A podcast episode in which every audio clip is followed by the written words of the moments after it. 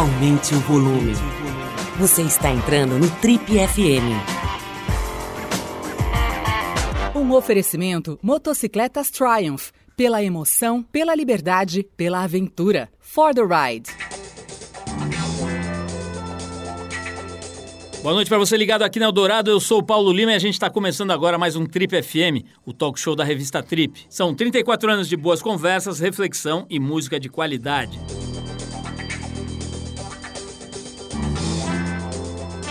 Nosso convidado de hoje aqui no Trip FM acabou de lançar o seu 18º disco, que se chama O Real Resiste.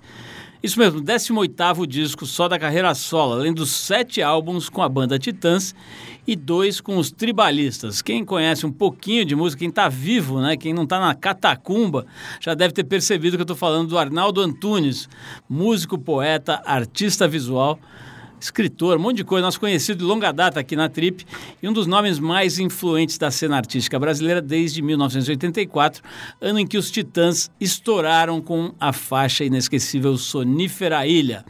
Paulistano, filho do meio de sete irmãos, o Arnaldo sempre morou em grandes centros urbanos, mas viveu no ano passado uma experiência bem diferente. Ele passou um tempo imerso na tribo dos Yawanawás, lá no Acre, e escreveu duas músicas do disco novo lá. Aliás, todas as faixas de O Real Resiste foram gravadas longe da, da, dessa barulheira aqui, dessa loucurinha da cidade grande, num sítio estúdio no interior de São Paulo chamado O Canto da Coruja. Arnaldo, obrigadíssimo pela tua volta aqui aos nossos estúdios, às nossas confortáveis instalações. Você teve aqui, cara, há mais ou menos 10 anos. Eu estava te, te, falando aqui antes da gente começar a gravar, né? Que eu sempre tenho a sensação que a pessoa teve aqui faz uns 3 anos, né? Aí vai ver, faz 10 anos. Eu lembro que foi um papo bem legal. Certamente você não lembra, porque você deu umas 820 então, entrevistas. Falou, não, eu fiquei assim, porque a gente estava falando do Lenine. Eu fiquei é. em dúvida se estava perguntando se eu, te, se eu me lembrava do Lenine ter vindo. Mas eu lembro. Você lembra de ter vindo aqui? aqui. Papo ótimo. O, o, Arnaldo, é engraçado porque eu estava falando aqui dessa história de cidade grande, tá? Você é super mega paulistano, né? Mas é engraçado, cara, porque o teu jeito, assim, a tua, o teu tempo e acho que o teu jeito de falar também não parece muito de alguém que está conectado numa cidade doente como São Paulo. Assim, parece que você mora num sítio, assim, parece que você sai sempre de um sítio e chega nos lugares. Assim, tem uma frequência meio diferente assim do teu jeito em relação à loucurinha da cidade, cara? Olha, eu convivo muito bem com a coisa da metrópole urbana, da velocidade, da, da enfim, da uh, super informação te bombardeando de todos os lados, né? De carros e eu inclusive gostava muito da gostava mais da cidade antes desse projeto Cidade Limpa que tirou um monte de outdoor, telões de vídeo, letreiros e tal. Eu gosto dessa coisa da informação simultânea e tal. Agora, com a idade, eu estou cada vez mais sentindo a necessidade de um contraponto, assim, de ir para o mato, ir para a praia, de ter um tempo de contemplação para me nutrir de um, um outro tempo para enfrentar de novo é, a velocidade que a gente vive. Que também com os meios digitais está ficando cada vez mais, é, enfim, invasiva né, a velocidade. Eu imagino assim que você, que você receba muito convite, muita proposta é, assim diferente, né? Como é que você vai conduzindo assim a, a, a, produtividade, né? a forma de se engajar em projetos e de entregar as coisas no prazo? Você é um cara bom de prazo, por exemplo?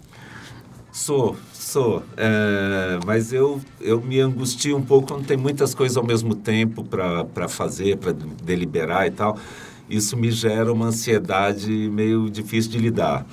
Mas eu faço a minha psicanálise, minhas coisas. Agora, sempre que são coisas uh, genuínas, assim, de, de expressão mesmo, que, que me atraem, então Aí são convites que eu consigo cumprir, geralmente cumpro no prazo sem muito problema.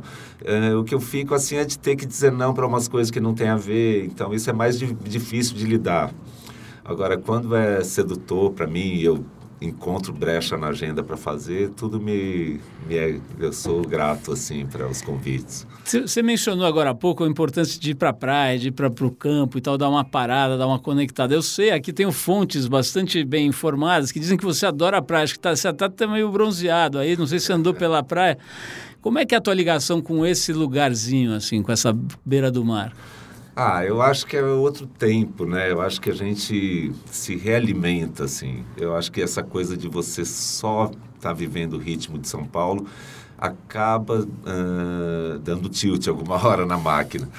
Então, eu acho que a gente necessita de um contraponto. E, às vezes, é isso, tá? Em contemplar uma paisagem, entrar, dar um mergulho no mar, ou no lago, no rio, enfim ou você também o tempo de leitura de um livro, de um longo romance, por exemplo. Eu acho que as pessoas carecem disso. É uma contemplação de um tempo diferente que você mergulha ali e não é ficar vendo Twitter um depois do outro e, enfim, na velocidade que aquilo te impõe, né? Arnaldo, é, é, assim, estamos vivendo um momento bem difícil, né? Eu acho que estava escutando você batendo papo com a Roberta Martinez, nossa colega, nossa querida aí, é, é, essa semana e vocês falando dessa dessa música, né? Que teve aí, como você mesmo falou, eu gostei da expressão, uma mini censura, né? É, que é uma música bastante incisiva aí, né? Falando um pouco desse momento, no mínimo exótico, que a gente está vivendo, né? Essa loucura toda, né? Assim, é quase que uma, uma, sei lá, um negócio meio uma realidade paralela, às vezes, da impressão, né? Porque é tão louco. Fala um pouquinho dessa música, né? O Real Resiste. O que, que é essa música? Qual que é a história? Olha, é uma música de perplexidade diante da situação que a gente está vivendo politicamente, tudo isso. É uma música de. É, é, é inacreditável, eu acho, que a gente está vendo, porque coisas que a gente sempre considerou sórdidas vêm sendo elogiadas e coisas que a gente sempre prezou vêm sendo hostilizadas. Então, é, enfim, é incrível que pessoas estejam apoiando, defendendo, elogiando a tortura, a ditadura, a censura, o racismo, o preconceito, a violência e, ao mesmo tempo, atacando os direitos humanos, a preservação do meio ambiente, o, o enfim, a convivência com a diversidade, o, a cultura, a educação, a ciência, quer dizer, enfim, dessas pessoas não só uh, fazem esse elogio invertido de valores, como elegem um projeto de poder que está aí, enfim, uh, levando adiante essa, essa pauta. Então, é uma música um pouco de perplexidade. Então, ela diz isso: autoritarismo não existe, sectarismo não existe, xenofobia não existe é, fanatismo não existe, bruxa, fantasma, bicho, papão, o real resiste, é só pesadelo depois passa com, a, com a fumaça de um rojão. E aí vai a letra é, enumerando coisas que evidentemente existem, né, mas através da negação, é também uma inversão,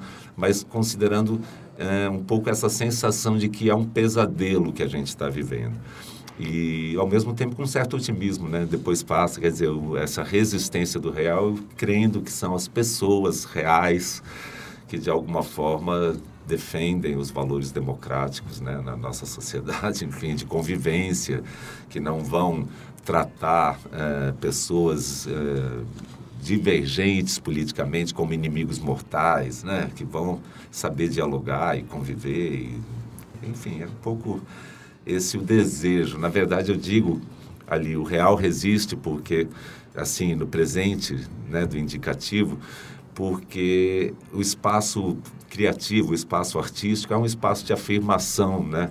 De um, de um discurso de potência dentro do, do mundo. Uh, agora, é claro que o que ela quer dizer é assim, espero que o real resista. Cara, uma coisa que eu sempre admirei no teu trabalho é essa esse brincar com as palavras, né? Dá, dá bem essa impressão, assim, que você fica com... É como se fosse uma caixinha de brinquedo, você abre ela e começa a montar legos, assim, né? Eu acho que você Sim. faz meio isso. E é, e é, é encantador, acho que é o, é o grande fascínio aí pelo teu trabalho, seja na frente que for, né? Se for... Você pega lá... Como é que chama aquele livro... Tem uma, uma história infantil que você, é, acho que musicou, né? Fez uma música para uma série infantil. Qual foi essa série? Uma... Fiz uma música para o Castelo Ratimbum, do Lavar as Mãos. Não, teve algum trabalho agora, recente? Agora, recente, eu fiz para o Diários de Pilar. Diários de Pilar, é. exatamente.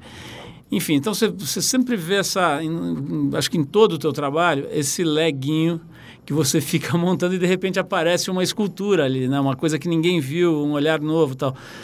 Da, da onde você acha que vem isso, cara? É, é coisa meio que sei lá, aquele talento de um pianista que o moleque já com seis anos toca piano, ninguém entende e tal.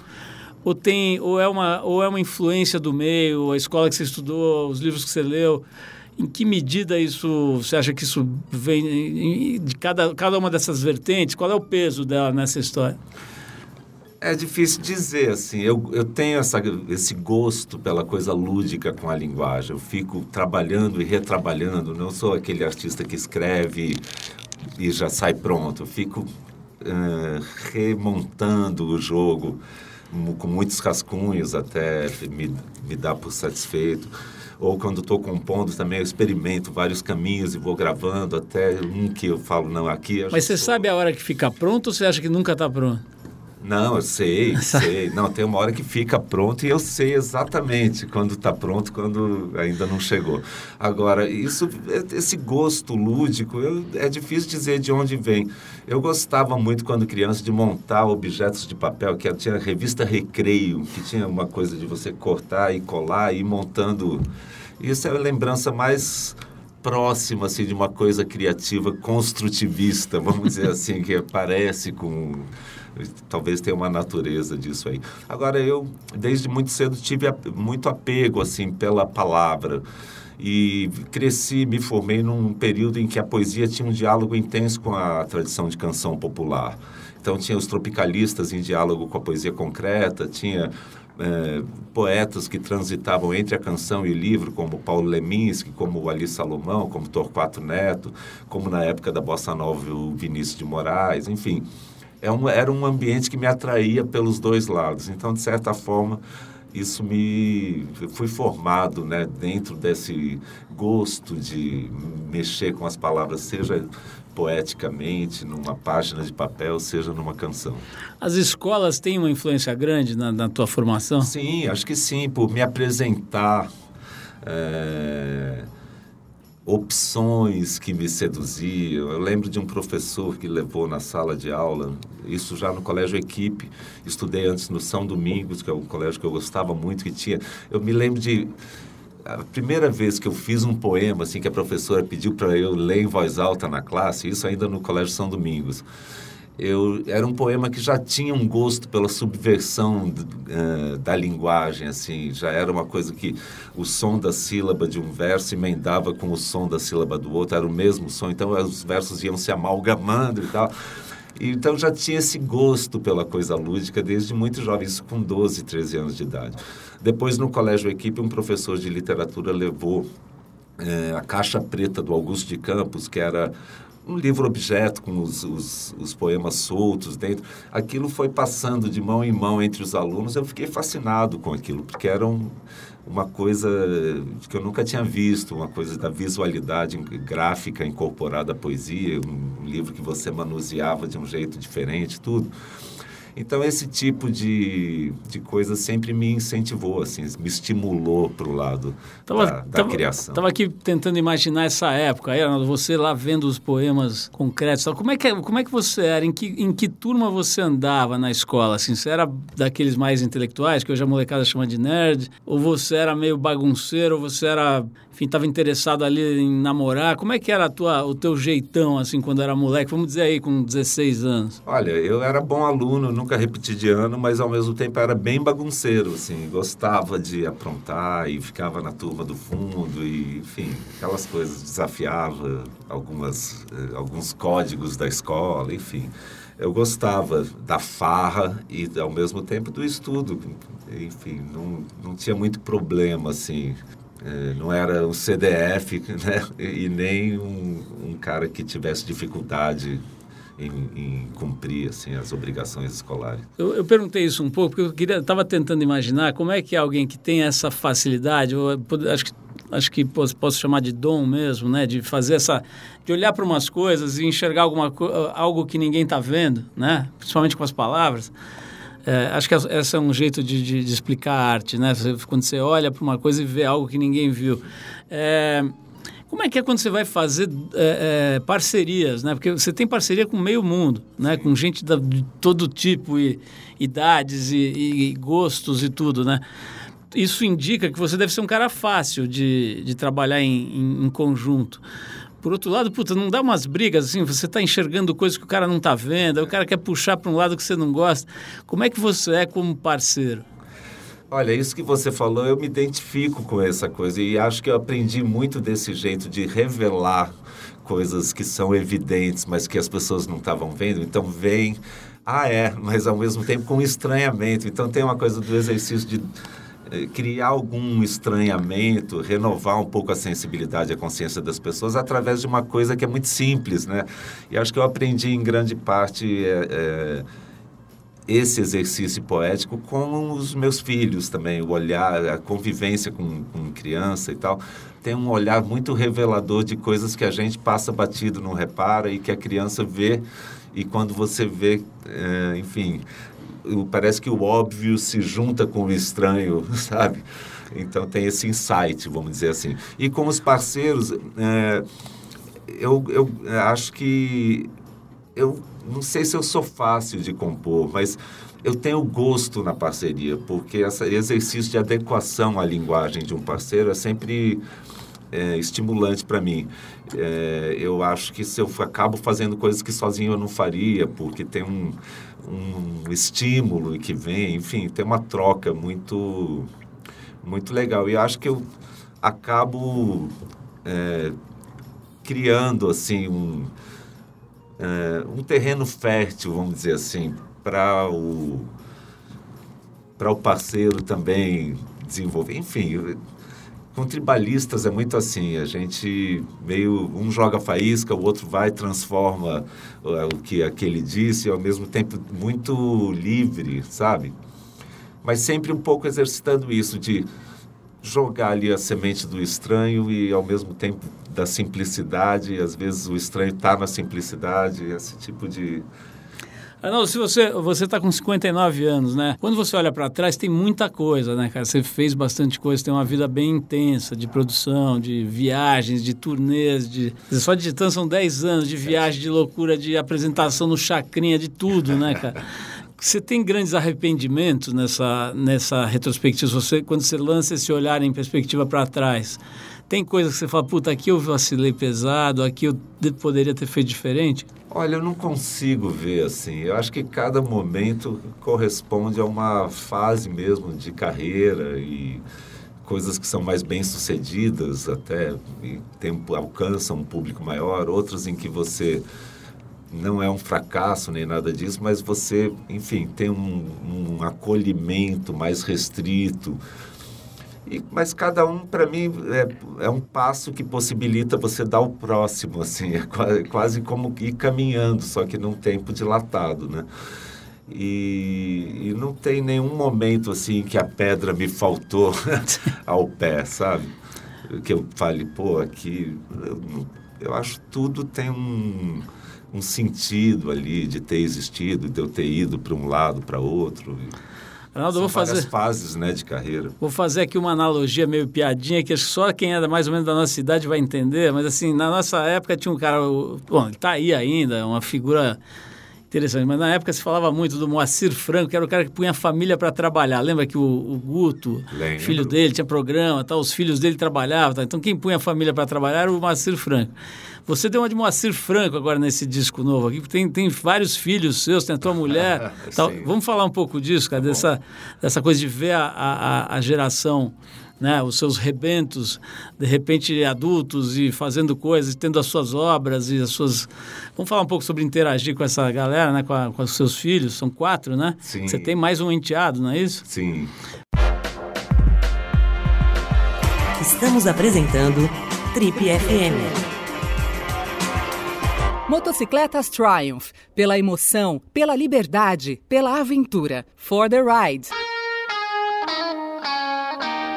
Estamos de volta com o Trip FM. Antes da gente voltar para a nossa entrevista, eu quero lembrar que o Trip FM tem o apoio luxuoso das motocicletas Triumph. Salve galera, meu nome é Edgar Pereira, sou conhecido como vovô, tenho 37 anos, sou skatista profissional da modalidade vertical e mega rampa e técnico da seleção brasileira de skate park. A minha paixão por moto vem desde muito cedo. Eu aprendi a pilotar uma motocicleta com 11 anos de idade com meu tio. E desde então nunca mais parei de andar de moto. A motocicleta representa para mim um, um prazer pessoal, uma realização, um sentimento de liberdade, assim como o skate. Então, quando eu não estou realmente andando de skate, eu estou andando de moto. A Triumph tem um diferencial que chama muita atenção do meu ponto de vista. Ela tem um design das motocicletas dela muito diferenciado do, da, das, das suas concorrentes e uma tecnologia muito avançada. E foi por esse motivo que eu escolhi a Street Triple, que é uma moto que, que tem um design diferenciado do, da, da sua categoria, né? É um visual bem exótico, sem perder a tecnologia. E ao mesmo tempo é uma moto leve. Eu já tive a oportunidade de andar em várias motos da Triumph, por exemplo a Tiger, a 800, Tiger 1200, a própria T120.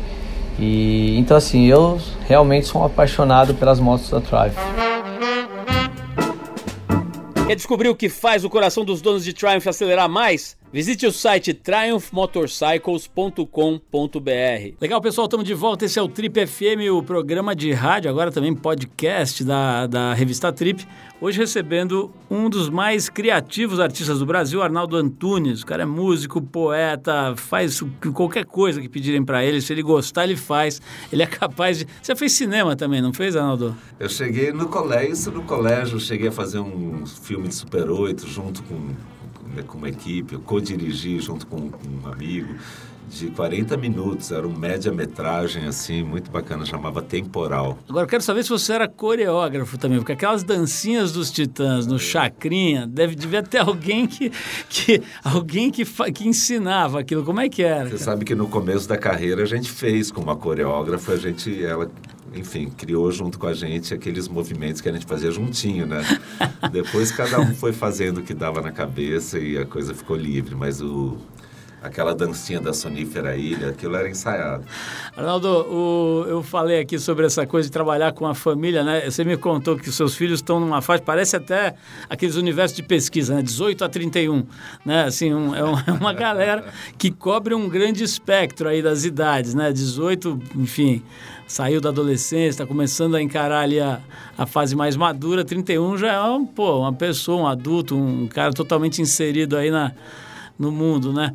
Como é que está sendo isso, bicho? Ser pai de tanta gente, né? São cinco pessoas ali. Você de, eu sou de dois, já não é fácil. Imagina de cinco. Como é que está sendo isso aí? Pois é, agora estão todos grandes, né? Essa canção fala um pouco disso, que é um, enfim, é uma vivência real que eu estou vivendo, né? Que é ver os filhos ficarem independentes e... Tem aquela barriga de vento, como é que é? Essa, é? Barriga de é, Na barriga do vento. Barriga Filho do amado vento. quer voar, quando chegar Linda. a sua hora estarei ao seu lado para te Essa eu ouvi, eu achei muito bonita. Ah, legal. Agora, os, os, meus filhos, você falou do Diários de Pilar, eles participaram dessa gravação hum. do Diários de Pilar. O Braz e o Tomé, que são os dois mais novos, participaram do Pequeno Cidadão, que a gente estava falando aqui antes. Que, que um é um grupo, trabalho genial é, também. Muito legal. Uhum. Do Edgar Escandurra, Tassiana Barros, Antônio Pinto e eu, é, quer dizer, não segui com eles, mas eu fiz o primeiro disco, o primeiro CD e a, e a turnê do primeiro CD, junto com os meus, meus filhos. Esse, o meu mais novo, que tem 18 agora, e que também ama música, foi para música. Ele é, tinha três anos, quatro, sei lá, ele era muito pequenininho ainda e já gravou com a gente e tal. E, o Braz tinha, sei lá, sete, oito. Ronaldo, tem, tem uma coisa também que a gente sabe, né, que o artista gosta, mas muitos cansam, né, que é a estrada, né? Você ficou ali, como você falou, 10 anos de Titãs, né? Puta, imagina o quanto vocês viajaram para dar shows e tudo. E depois hum, solo, né? Os seus shows e tribalistas, não sei o quê. Esse negócio não, não chega uma hora que cansa, assim, que dá preguiça de ir para hotelzinho, para ônibus, van. Não tem essas coisas de, de, cansar? Cansar cansa, mas você sabe que eu adoro. Eu sempre tenho disposição, sempre, sempre quis fazer mais shows do que qualquer outra coisa. fazendo. É uma ah. coisa que me dá muito prazer, assim. Eu gosto muito. E quando fico um tempo mais largo, assim, sem fazer show, eu acabo sentindo falta, sabe? Começa a subir pelas paredes, fico mais ansioso, não, não é... Aquilo me dá um equilíbrio na minha energia importante, tem uma coisa de extravasamento, sei lá, de... E também de me nutrir da própria, do convívio com o público, sabe? Da troca de energia, com tem uma coisa ali que para mim é um, como um ritual. O meu templo é o palco. Olha, eu, sem querer fazer a perguntinha sexta série, mas assim, Quando você fala disso, dá para ver que, que isso, se você tiver que fazer uma lista das suas preferências, isso vai estar no alto, né? Essa coisa do show, da conexão com a energia ali do, da galera que gosta de você e tal. O que, que vem primeiro nessa lista? Assim, é sentar, por exemplo, e escrever ou é, sei lá, é participar de uma, de, uma, de uma parceria como tribalista, né? Imagina a graça que não deva ter Sim. essa interação, né? Dá para fazer essa escolha ou é tipo perguntar qual filho você gosta mais? Olha, não tem uma escala assim que dá para hierarquizar. Eu gosto muito de estar sozinho fazendo minhas coisas, mas ao mesmo tempo gosto de fazer em parceria. Uh, tem coisas que eu sinto que é para o lado da canção, tem coisas que eu fico remexendo ali como um poema ou um poema visual. Ou... Então é tudo que é criação assim me dá prazer. Agora, fazer show é um prazer diferente, tem uma coisa de intensidade física ali, é uma coisa de incorporação mesmo, que eu. É, é outro tipo de prazer do que, o, do que a composição ou a gravação. Agora, é isso. É, fazer show talvez seja a coisa que eu mais gosto por esse lado, ser um outro tipo de realização. Mas eu, a, a, as outras áreas da criação meio que se equivalem, é tudo muito bom. Aldo, eu falei aqui no começo dessa tua ida lá para o Acre, né? Sim. Você ficou um tempo lá no, na tribo dos Yawanawás. Eu conheci esses caras, conheci alguns membros dessa tribo aqui em São Paulo, na casa do Marcelo Rosenbaum. Sim. Acho que uns 4 ou 5 anos atrás. Cacique Bira. Cacique Bira, exatamente. É e mais alguns membros cujos nomes não, não, vou lembrar, mas o Bira era a figura ali, liderança ali que estava presente, né? Eu achei bem interessante e, e ouvir ele falar um pouquinho e, e tudo, e, mas, pô, obviamente nada que se compare a ir lá e vivenciar um pouquinho da, da vida dos caras. Como é que foi essa história? Quanto tempo você ficou? O que, que te mostrou isso? Então, fiquei uma semana, participei de uma vivência lá, com várias atividades e tudo.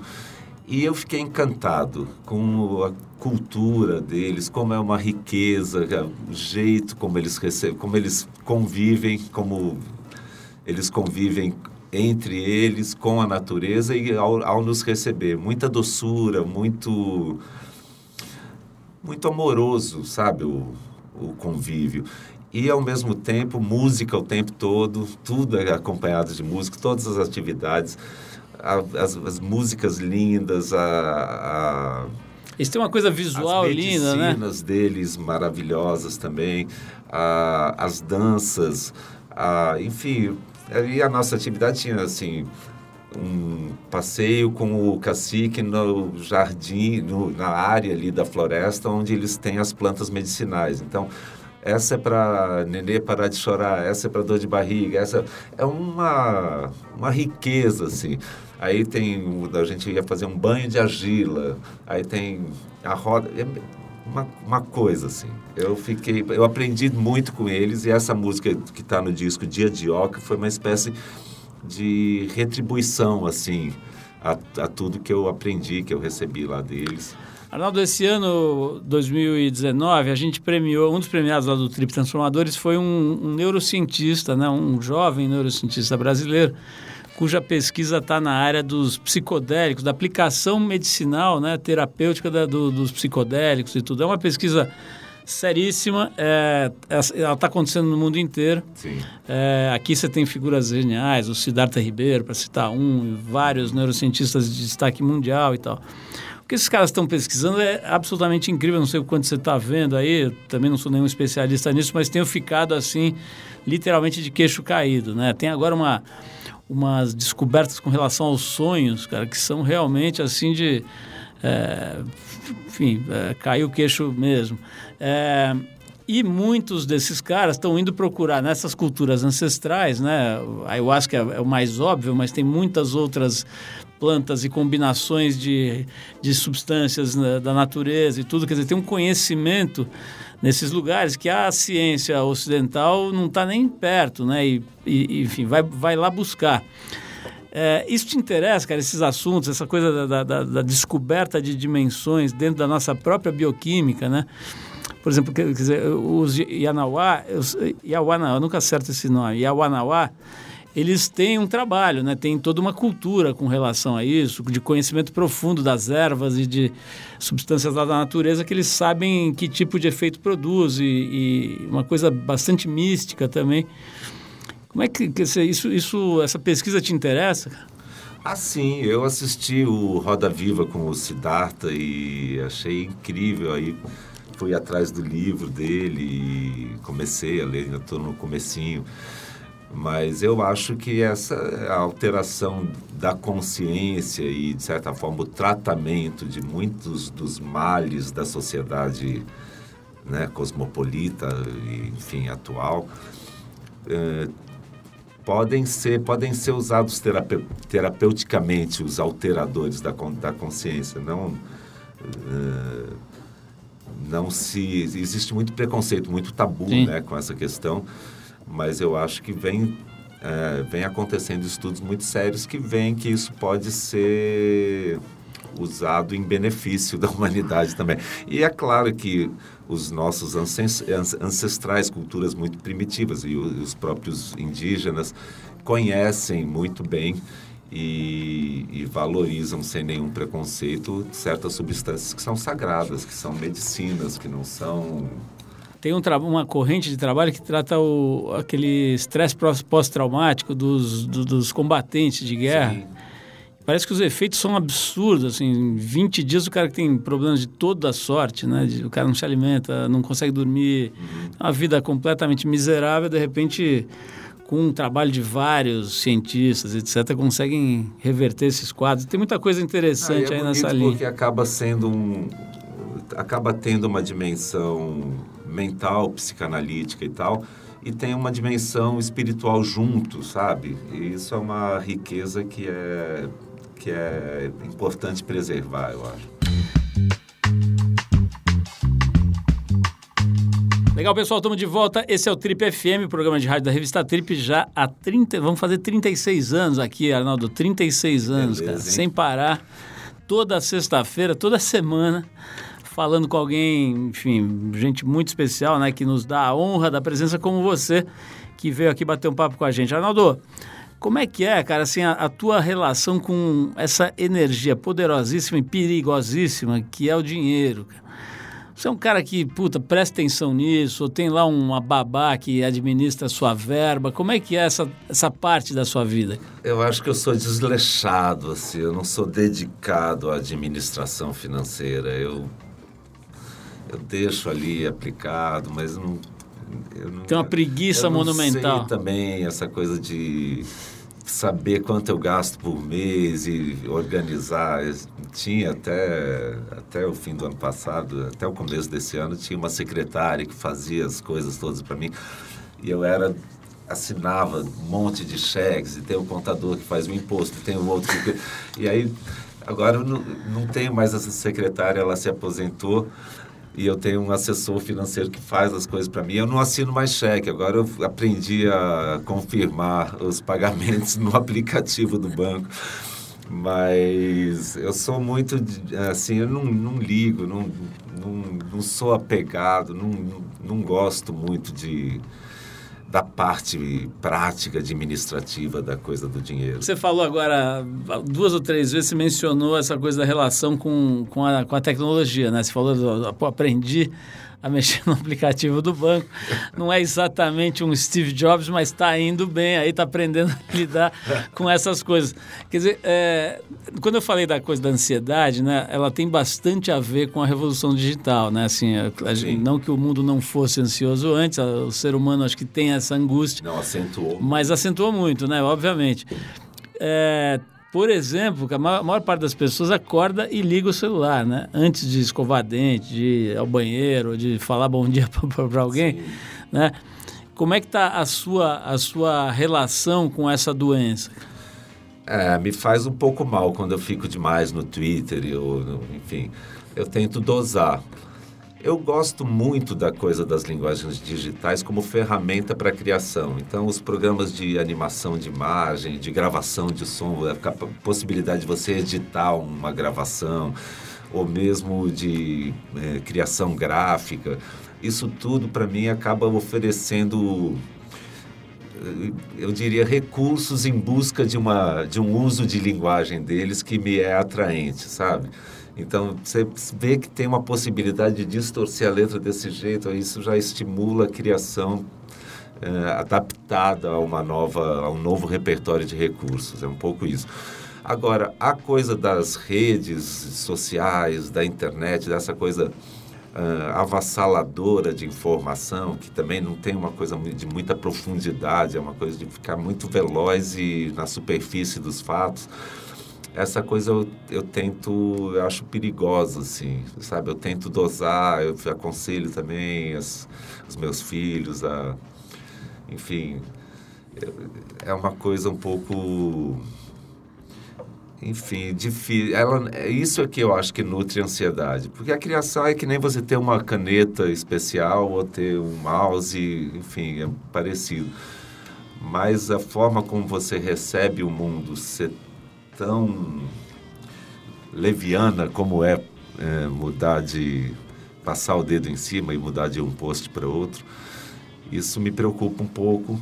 Agora, claro que eu tenho que acompanhar, eu, enfim, meu trabalho precisa, né, ser alimentado através desses mecanismos que a gente tem para divulgar e é como eu conheço muita coisa do, do, trabalho dos outros, do que os outros pensam. Ao mesmo tempo tem um lado maravilhoso, né? Você tem qualquer informação do mundo inteiro quase que instantaneamente e é muito democrático e tal.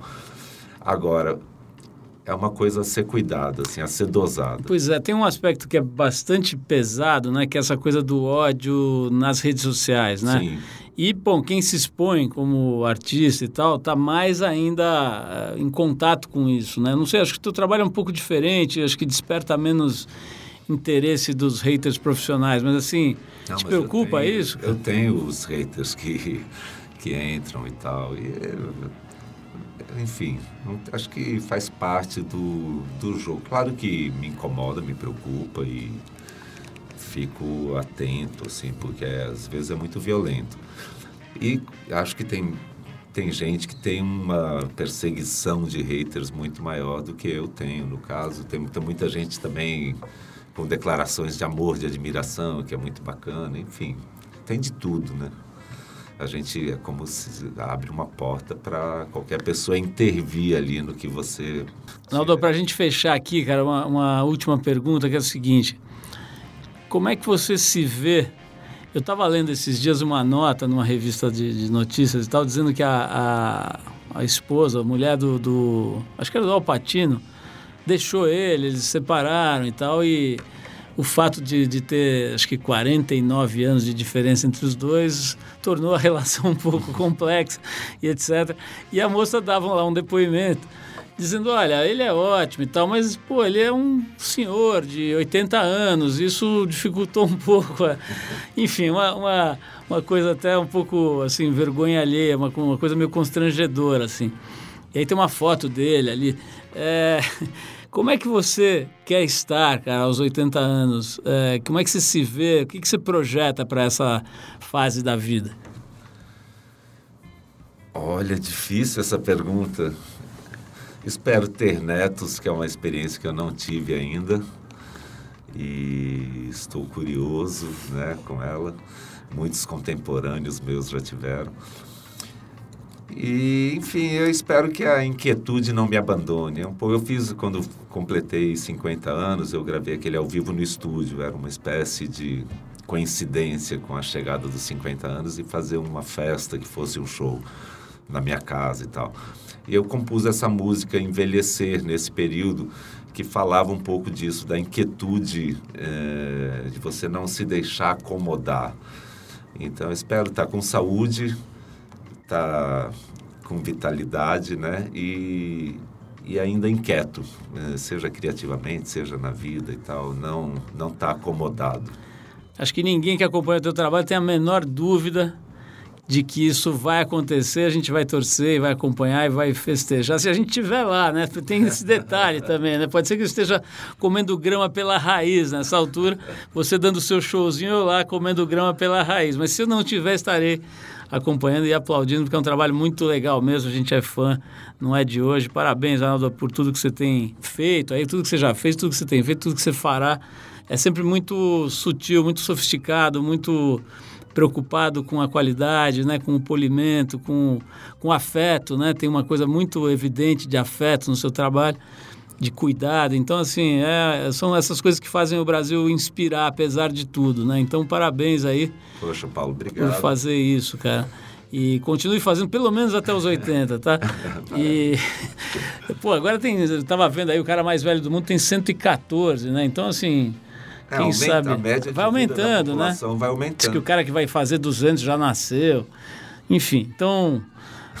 Parabéns por tudo isso que interessa, cara. E, e, e, a gente pô, fica aqui assim agradecido mesmo por uma obra que é que, que, que dá sentido a esse país, a estar tá aqui, a suportar tanta mazela, né, que a gente segura. Então, acho que você é um cara de resistência no melhor sentido da palavra.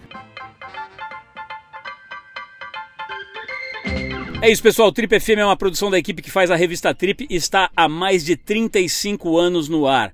A apresentação é de Paulo Lima, produção de Sheila Miranda, edição Fernando Martins. Quer ficar mais perto do nosso trabalho? Procura a gente no youtube.com barra revista Trip. Tem muita coisa legal para você ver lá. Semana que vem a gente volta com mais uma conversa boa aqui no Trip FM. Abração, tudo de bom e até a próxima.